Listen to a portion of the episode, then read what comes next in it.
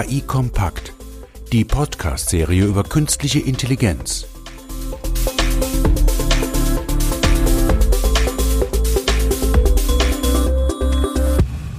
Ja, schönen guten Tag ähm, zur heutigen Ausgabe von KI Kompakt. Wir haben heute das Thema, wie verändert künstliche Intelligenz die Arbeit von morgen. Und hierzu habe ich einen spannenden Gast heute hier bei mir in Heidelberg, den Herrn Jörn Böning, seines Zeichens Staatssekretär im Bundesministerium für Arbeit und Soziales. Herzlich willkommen, Herr Böning. Ja, schönen guten Tag. Freut mich, dass Sie da sind. Ähm, ich hatte es schon gesagt, Sie sind ja äh, mitten im politischen Geschehen ähm, drin, aktuell Staatssekretär in ähm, dem Bundesministerium beim Herrn Heil. Und insofern würde ich mich gerne heute mit Ihnen unterhalten, welche Auswirkungen denn die Digitalisierung, mal als großer Begriff, auf die Betriebe und die Gesellschaft in Deutschland denn so haben. Und dann steigen wir doch mal mit der ersten Frage ein. Sie sind ja jetzt auch noch relativ jung als Politiker. Das stellt man sich ja immer ältere, ältere Generationen vor. Jahrgang 78, da kann ich nur neidisch werden. Was bedeutet denn für Sie künstliche Intelligenz persönlich? Und ist das eher was Positives oder eher Teufelszeug aus Ihrer Sicht? Äh, für mich erst was Positives, ähm, weil ähm, künstliche Intelligenz ist ja nicht nur der nächste heiße Scheiß, den man so häufiger mitkriegt, sondern äh, wirklich ein Sprung in der Technikentwicklung und ähm, kann Leben und Arbeiten verbessern helfen und leichter machen und einfacher machen. Und ähm, das ist erstmal positiv. Gleichzeitig muss ich aber auch sagen, ich verstehe, wenn Menschen Sorge haben vor der Entwicklung. Ja, wenn man die Diskussionen und auch die mediale Berichterstattung da eher verfolgt, ähm, kann man ja eher den, den Eindruck kriegen, dass sich die ähm, düsteren Prognosen gegenseitig irgendwie überboten werden voneinander. Ähm, für die Auswirkungen für die, die, für die Arbeitswelt insbesondere. Also Digitalisierung heißt ja aus meiner Sicht am Ende Automatisierung und damit Verlust von Arbeitsplätzen. Also müssten Sie eigentlich im Bundesministerium ein bisschen Angst haben. Ja, wir sehen, dass wir in den nächsten 15 Jahren eine Entwicklung erleben, dass ähm, Pi mal Daumen 4 Millionen Arbeitsplätze verloren gehen werden durch Automatisierung, okay. ähm, neue Produktionsprozesse.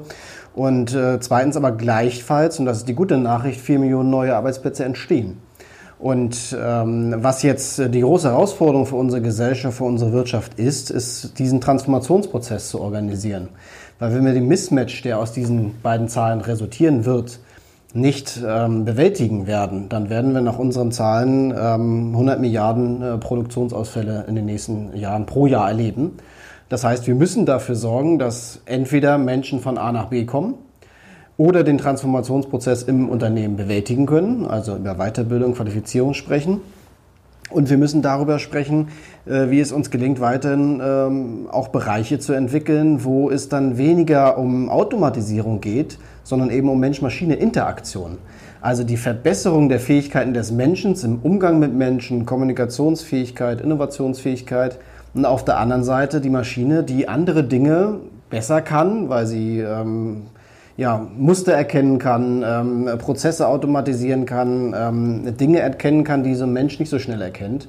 Und äh, da liegt, glaube ich, noch eine Menge Potenzial. Mhm. Es ist ja neben diesem Thema KI sozusagen ein Umbruch in der Arbeitswelt auf mehreren Ebenen gerade zugange. Also das kann man ja schon vergleichen mit dem, was mit der Industrialisierung da passiert ist ähm, wo sich ganze Arbeitsformen geändert haben und ähnliches. Also wir reden heute über, über ähm, Online-Working, Homeoffice, Crowd-Working, also die Welt arbeitet zusammen und ähnliches, was ja alles Einfluss auf die Arbeitswelt, auf sozusagen die Strukturen, die Gesellschaft, wie ich halt heute in Deutschland insbesondere, aber auch in der Welt lebe. Was, was denken Sie, was kann Ihr Ministerium, ähm, wie Sie selber vielleicht auch tun, um diese Veränderung mitzugestalten? Also was ist da sozusagen Ihr verstandener Gestaltungsauftrag? Drei Dinge. Also das erste ist, dass wir ähm, in Deutschland schneller sein müssen, was den Transfer von Forschungsergebnissen, von technologischen Entwicklungen in die Unternehmen hinein anbelangt. Äh, wir wissen, dass wir ähm, da ähm, viele Herausforderungen haben, weil die Digitalisierung innerhalb der Unternehmen doch nicht so schnell geht, wie man das manchmal liest, ähm, sondern es dauert relativ lange. Und wir brauchen ähm, einen schnelleren Prozess. Und dafür gibt es auch Erfolgsfaktoren. Ähm, beispielsweise, dass äh, Unternehmer sich mit Betriebsrat zusammensetzt und Verfahrensvereinbarungen macht, die dazu führen, dass ähm, die Arbeitnehmerinnen und Arbeitnehmer mitarbeiten am unternehmerischen Erfolg.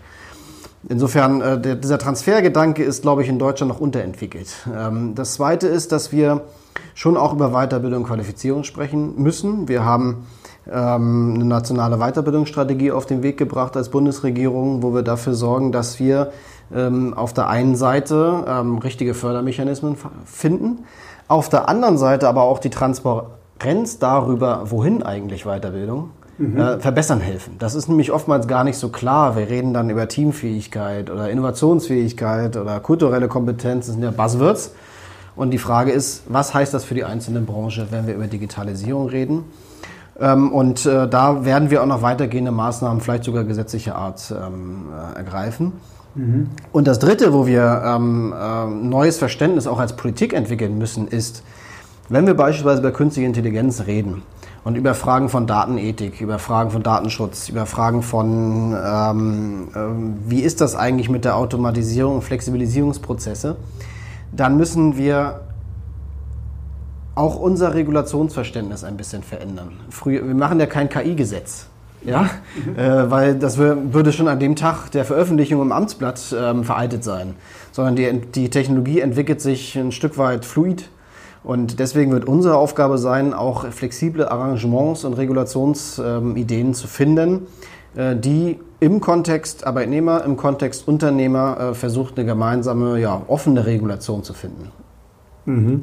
Ah, spannende, spannende Fragestellung der Hochpoppen. Ich glaube, es hat auch so, oder es wäre die Frage, hat das auch Auswirkungen auf sozusagen das Sozialsystem, äh, also das Miteinander der Menschen, weil wir reden ja in Deutschland auch viel über eine Spaltung der Gesellschaft, also arm und reich ist das eine. Äh, ist, ist die Digitalisierung nicht auch, hat die nicht die Gefahr in sich, dass sozusagen die Leute, die Data Science studiert haben, ähm, IQ-technisch cleverer sind, sozusagen denen einen Vorteil gegenüber haben, die jetzt heute Arbeiten vollrichten, die zukünftig auch ein Roboter machen kann, also sozusagen das, was automatisiert werden kann, versus ja die Intelligenz, äh, die Intelligent-Worker sozusagen nicht so schnell automatisiert werden können. Ist das nicht eine Gefahr für die Gesellschaft? Na, es ist auf jeden Fall eine Entwicklung, die wir seit jetzt schon 30 Jahren erleben in unserer Gesellschaft, nämlich dass wir auf der einen Seite eine deutliche Zunahme hochqualifizierter Arbeitsplätze haben. Ähm, wenn man sich das mal nur seit den ähm, äh, Arbeitsmarktreformen der damaligen rot-grünen Bundesregierung anschaut, seitdem sind Jobeffekte eigentlich nur im hochqualifizierten Segment zu erleben. Mhm. Ähm, und ähm, eine stabile Entwicklung, aber letztlich ähm, dann gesamtgesellschaftlich eine ähm, geringer werdende Entwicklung im mittleren Segment, also da, wo es um den klassischen Facharbeiter, die Facharbeiterinnen gibt, die wir in Deutschland doch immer noch sehr stark haben. Dort haben wir keine Beschäftigungszuwächse. Und wir haben einen Zuwachs im einfach qualifizierten Segment, also sogenannte Basic Work oder Einfacharbeit. Ähm, und das spaltet natürlich sukzessive den Arbeitsmarkt und führt dazu, ähm, dass wir ähm, in dem einen Segment wenig Aufstiegschancen haben, geringe Qualifikation, schlechtes Gehalt. Mhm. Und im anderen Segment zunehmende multiple Anforderungen an den 365 Grad Beschäftigten mhm. und äh, damit auch hier und da Überforderungssituationen. Und das, was Deutschland eigentlich immer sehr stark gemacht hat, gute betriebliche Ausbildung, ähm, damit auch ein Arbeitnehmer, der bereit war, auch hochproduktiv an Erneuerungen zu arbeiten, ähm, das wird immer weniger. Und unsere Aufgabe, die wir haben, ist ein Stück weit ähm, dafür zu sorgen, dass über Weiterbildung, Qualifizierung, aber auch durch die frühe Phase des Lernens gelernt wird, man muss lernen lernen, man muss äh, anpassungsfähig sein, aber da, Sie haben das Sozialstaatliche angesprochen, Menschen müssen auch sicher sein, dass in Krisensituationen ihnen auch geholfen wird. Mhm. Jetzt mache ich mal ein Beispiel, was ich dann gerne mache. IKEA, Hornbach werden derzeit ihre Kassiererinnen und Kassierer abschaffen, weil sie auf automatische Kassen abstellen und umstellen. Ähm, das ist auch in Ordnung, habe ich nicht zu kritisieren. Ähm, was aber natürlich was tut mit Beschäftigten. Weil Menschen, äh, die Kassiererinnen oder Kassierer waren, waren im, im Einzelhandelssegment durchaus hoch angesehene Persönlichkeiten. Sie gingen mit dem Geld um, sie waren die letzte Barriere vor dem Clown. Ja? Und ähm, haben dann letztlich äh, jetzt nur noch die Chance, IKEA macht das, in den wahren Logistikbereich mhm. geschickt zu werden, was in der Unternehmenshierarchie jetzt nicht die aller ja. hoch angesehensten Jobs sind. Was mache ich jetzt aber, wenn eine Kassiererin, ein Kassierer zu mir kommt, also mir jetzt Bundesagentur für Arbeit oder Bundesministerium und sagt, ich weiß, ich bin 45, 47 Jahre alt, das wird mit mir jetzt hier nicht mehr weitergehen in den Segment. Ich will was anderes machen. Und dann sagen wir ihr, wir haben für dich eigentlich kein Angebot. Werd mal arbeitslos, dann kannst du zur Bundesagentur laufen. Mhm. Und da brauchen wir wirklich einen Sinneswandel. Wir müssen Beschäftigten auch eine Dienstleistung geben können. Also wenn jemand sagt, der zweieinhalbtausend Euro im Monat verdient, ich will, weil ich weiß, ich, muss noch, ich will noch 20 Jahre arbeiten, aber in dem Bereich nicht mehr. Ähm, aber zwei Jahre Ausbildung für 600 Euro kann mir auch niemand zumuten. Das heißt, wir werden auch in Deutschland massiv über Umschulungsfragen reden müssen. Wir nennen das so sichere Transformationsbrücken äh, in andere Bereiche hinein, damit äh, Menschen, die ähm, wissen, in ihrem Bereich wird automatisiert, auch eine Sicherheit haben, in anderen Bereichen noch 20 Jahre arbeiten zu können. Mhm. Ja, das ist, das ist, glaube ich, ein ganz wichtiger Punkt. Wenn man jetzt mal so ein bisschen Deutschland verlässt und Digitalisierung heißt ja gleich, die Welt ist flach geworden und es betrifft ja dann gleich auch globale Themen. Ähm, jetzt haben wir ja auch in der Öffentlichkeit die Diskussion, Google, Apple, Facebook, Amazon zahlen keine Steuern, ähm, verändern aber die Welt unserer Unternehmens Welt ja schon massiv, ja, auch den Wettbewerb zwischendrin und so weiter. Ähm, wie, wie, sehen Sie hier die Rolle der Politik? Ja, nicht nur aus der Arbeit, aber sicherlich aus, der Arbeits-, aus, aus dem Arbeitsmarktministerium heraus. Was ist die Rolle von Deutschland oder Europa vielleicht auch in so einem Mächtespiel zwischen USA, China, datenzentrisch, wir ja eher von, von Sozialpartnerschaften mhm. herkommend? Wie sehen Sie die Rolle der Politik? Ich glaube, dass wir ähm, schon auch international einen Wettbewerb haben der verschiedenen Digitalisierungssysteme. Ja, und das ähm, chinesische Modell orientiert sich ja in Wirklichkeit sehr stark am US-amerikanischen. Also sie kommen jetzt raus aus dieser MeToo-Digitalisierung, äh, durchaus auch in den äh, sehr stark datengetriebenen Bereich. Der Unterschied ist nur dort staatlich gelenkt und damit auch im Sinne einer Partei ähm, organisiert. In den USA sehr marktlich ge, ähm, getrieben, disruptiv, anders als wir das hier in Europa kennen. Wir sind ja eher nachhaltig ähm, in einer fortwährenden Entwicklung aufgebaut. Und wenn man sich das dann anschaut, so schlecht sind ja die jeweiligen Systeme ihrerseits auch nicht gefahren. Europa ist nach wie vor ein Riesenmarkt. Ähm, wir sind ähm, ökonomisch, gerade als Deutschland kann man das ja sagen, auch nicht ganz schlecht. Ähm, und deswegen plädiere ich da schon für einen selbstbewussten europäischen Blick.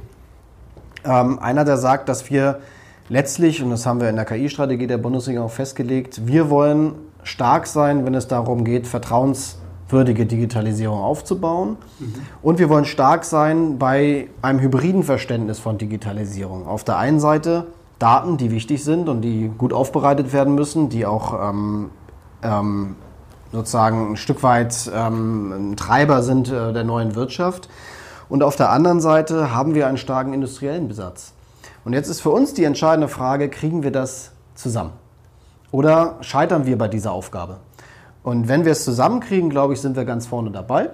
Mhm. Und deswegen sage ich immer, wir brauchen eigentlich kein europäisches Facebook, wir brauchen einen digitalen Daimler. Und ähm, das ist unsere Herausforderung, äh, wo wir ganz, ganz intensiv dran arbeiten müssen. Es ist ja auch so ein ähm, in der Presse heiß diskutiertes Thema, sozusagen, tun wir genug für die Digitalisierung? Mhm. Ja, also um, um, den digitalen Daimler zu schaffen, also was braucht der vielleicht auch von der Politik? Jetzt, jetzt haben Sie ja, glaube ich, beschlossen, ähm, oder die Große Koalition beschlossen, dass wir drei Milliarden, äh, glaube ich, ist die Zahl bis 2025, ähm, in die Digitalisierung ähm, stecken. Reicht das, um den digitalen Daimler zu schaffen? Also erstmal haben wir ja schon ähm, nach äh, wenigen Monaten nach der ähm, Verkündigung äh, dieser drei Milliarden bis 25 gesehen, wir müssen noch mal eine halbe Milliarde drauflegen und wir sind gerade ganz aktuell dabei, äh, diese zu verteilen innerhalb zwischen den Ressorts und zu schauen, wie kann man beispielsweise das Thema Datenverfügbarkeit in Deutschland noch deutlich verbessern helfen. Und wenn man sich dann das genau anschaut, Investitionen, Digitalisierung der Unternehmen, plus das, was die öffentliche Hand macht, plus ein bisschen, was die europäische Ebene macht, dann sind wir gar nicht so schlecht international. Da wird auch viel, ähm, sage ich mal, positiv Marketing mitgemacht mit solchen Zahlen. Ähm, ja, mehr will ich jetzt dazu gar nicht sagen. ähm, insofern sind wir da gar nicht so schlecht. Wo wir, glaube ich, mehr tun müssen, und äh, das ist auch erkannt, wenn leider es trotzdem mit unseren Planungsprozessen dann sehr lange dauert. Ähm, Im infrastrukturellen Bereich müssen wir schneller und besser werden. Da haben wir mal die Entscheidung getroffen, dass ähm, das alles marktgetrieben ist.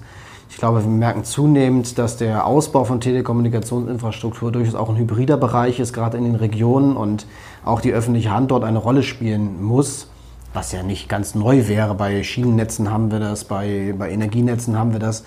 Ähm, insofern ähm, glaube ich, infrastrukturell besser werden, aber im Bereich Forschung und Entwicklung sind wir, können wir uns sehen lassen, auch international, gerade hier in dieser Region. Okay, ja. Also Infrastruktur haben Sie angesprochen. Das wäre auch sozusagen meine, meine letzte Frage als, als Vertreter sozusagen der, ähm, der Politik da an der Stelle. Ähm, Investitionen, klar, brauchen wir. Wo liegt der Schwerpunkt? Also wo kann Politik überhaupt was erreichen? Also wir sind in der Marktwirtschaft, der digitale Daimler, den wird sich hoffentlich selber schaffen, der braucht halt so ein bisschen Rahmenbedingungen. es ist sicherlich Infrastruktur, es ist sicherlich Forschung, Bildung, Sozialsysteme. Wo liegt für Sie als wer auch Vertreter der SPD der Schwerpunkt ähm, in den nächsten fünf Jahren? Also ich denke bei drei Dingen. Das erste ist die Infrastruktur, sage ich jetzt nicht mehr viel zu. Ähm, zweitens im Bereich ähm, von Sprunginnovationen müssen wir besser werden. Wir müssen ähm, versuchen, europäische Champions in den Bereichen, wo wir gut sind, zu entwickeln. Nehmen wir nur den Bereich B2B, ähm, Logistik, Plattformen da sind wir im Vergleich zu den B2C-Plattformen, die es gerade aus USA gibt, äh, durchaus noch gut in Deutschland, ziemlich gut. Ähm, äh, solche Dinge zu entwickeln, auch im Life Science-Bereich beispielsweise, das wird ähm, schneller gehen müssen. Sicherlich auch mit staatlichen Garantien, Bürgschaften, ähnlichen Programmen, äh, Invest. Und drittens, und das, da komme ich dann wirklich zu meinem äh, Thema, ähm, wenn wir wollen, dass die Unternehmen sich verändern, und zwar in, äh, auch auf dem Markt erfolgreich sind, dann brauchen wir die Beschäftigten dafür und die mit der Digitalisierung arbeiten. Und äh, deswegen glaube ich, ähm, diesen Kulturwandel, Mentalitätswechselwandel in den Unternehmen zu begleiten, das ist eine ganz große Herausforderung, äh, mhm. bei der wir schneller sein müssen, die aber eben auch Voraussetzungen hat, ähm, beispielsweise kooperative Aushandlungsprozesse, sozialpartnerschaftliche Aushandlungsprozesse.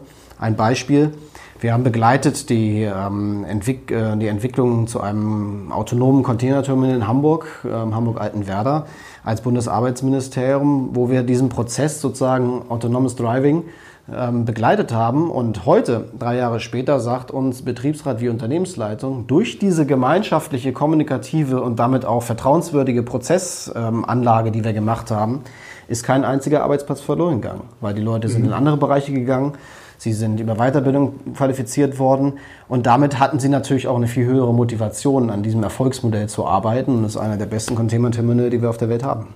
Ja, wichtig ist, glaube ich, die Leute von vornherein da mitzunehmen, ja. dass sie das eben, dass der Widerstand in Richtung, wie kann ich es zukünftig gestalten. Ja. Ja, Herr Björn, vielen, vielen Dank, ähm, dass Sie ähm, hier mein Gast sein ähm, konnten. Sicherlich spannende Einblicke mal aus der Politik in das Thema künstliche Intelligenz reinzugucken und was da so in Berlin alles passiert. Vielen Dank, dass Sie hier im Podcast bei mir waren. Dankeschön. Gerne, vielen Dank.